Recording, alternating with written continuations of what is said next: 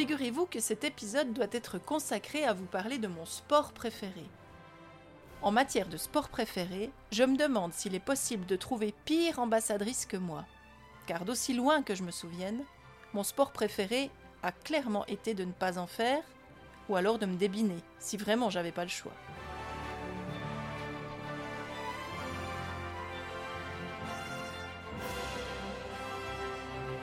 Bienvenue dans J'envoie, je suis Florence Hugui, podcasteuse très en herbe et fondatrice de Filigrane, une société dédiée à la formation et l'accompagnement des adultes, ainsi qu'à la pratique du récit de vie.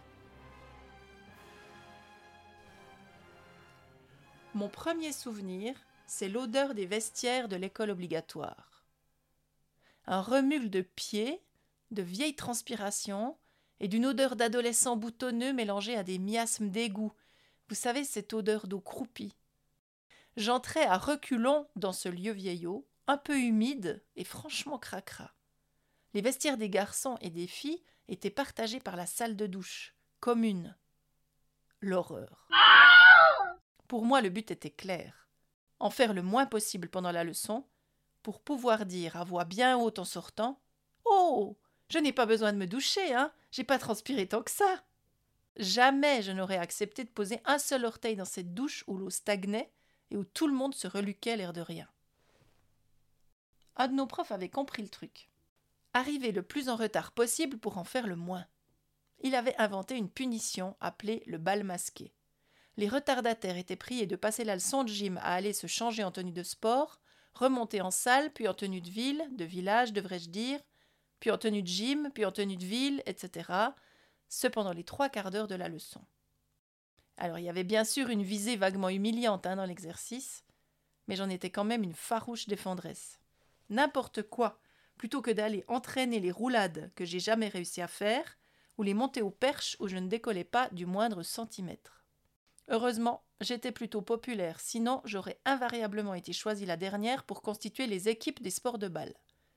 Pourtant, tout autant invariablement, j'allais tirer mon équipe vers le bas, marquant des autogols ou oubliant que l'objectif était de se faire des passes.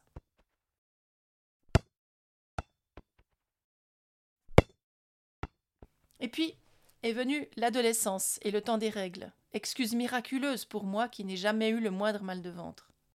Bien sûr, j'avais mes règles au moins deux fois par mois, et les deux autres semaines, je faisais le bal masqué. Comme je suis en Suisse, je n'ai pas échappé au ski. Et en vrai, j'aimais bien ça. Tous les mercredis après-midi, on avalait une soupe et hop sur les pistes pour le cours de ski.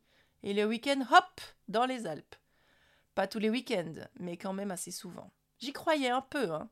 Même si mon style ressemblait davantage à celui de l'anglaise glissant sur des lattes pour la première fois de sa vie, cul en arrière et bâton en l'air, que de la godille la plus stylée. Mais là encore, j'ai fini par me lasser. Je me souviens d'avoir eu quelques velléités de me mettre à la course à pied. Un repas à quatre entre nouveaux couples m'avait fait rencontrer une fille, qui deviendrait d'ailleurs mon amie, et qui elle aussi avait le projet de se mettre à courir. On avait, par Dieu sait quelle malédiction, axé la conversation sur nos projets de sportive. Alors qu'une en était à reluquer les baskets dans les vitrines des magasins pendant que l'autre se demandait quel était le meilleur soutien-gorge de sport, j'avais lâché, enthousiaste Ah Toi aussi tu cours Nos deux compagnons de avaient bien failli s'étouffer dans leur rushti. Depuis, l'autre est devenue une vraie gazelle, mais moi, impossible de trouver la moindre motivation pour m'y mettre. Je passerai sur mes tentatives de foot. La seule fois où j'y ai joué, on s'est pris un 32 à 0 avec mon équipe. De tennis. Vous avez déjà remarqué ce que c'est grand, un terrain de tennis? De patin à glace. Ça m'a surtout servi, jeune adolescente, à draguer les garçons. De parapente. Je craignais clairement de me péter les chevilles à l'atterrissage, ce qui a beaucoup gâché les deux vols de ma vie. De vélo de montagne, ça montait beaucoup trop. Ou de ski de randonnée, ça glissait beaucoup trop pour finir par mettre le cap sur la balade en forêt, le vélo de ville pour aller d'un point A à un point B, ou alors le spa, et depuis cet hiver, les bains froids dans les lacs de mon pays. Ça, aucune idée si c'est du sport, mais alors, j'adore. Je crois que j'ai toujours fait une petite confusion entre sport et compétition. Et ça, vraiment, ça me dépasse encore plus. Je me souviens d'être allé voir un match du neveu de mon amoureux qui se rêvait footballeur international, mais qui, ce jour-là, avait perdu la partie. Et ça l'empêchait de partir je ne sais plus où pour un championnat encore plus important. Alors il était au fond, au fond de la déprime. Pour le consoler, j'avais cru bon de dire C'est pas grave, l'important c'est de participer. Et j'ai vraiment failli m'en prendre une. Bref, j'aime pas le sport. J'aime pas transpirer et j'aime pas souffler comme un bœuf.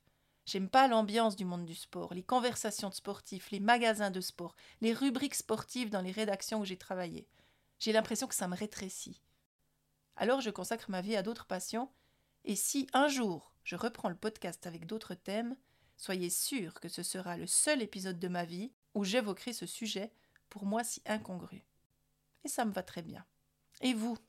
C'est quoi vos souvenirs de sportifs ou de sportives? Vous aimez ça, vous?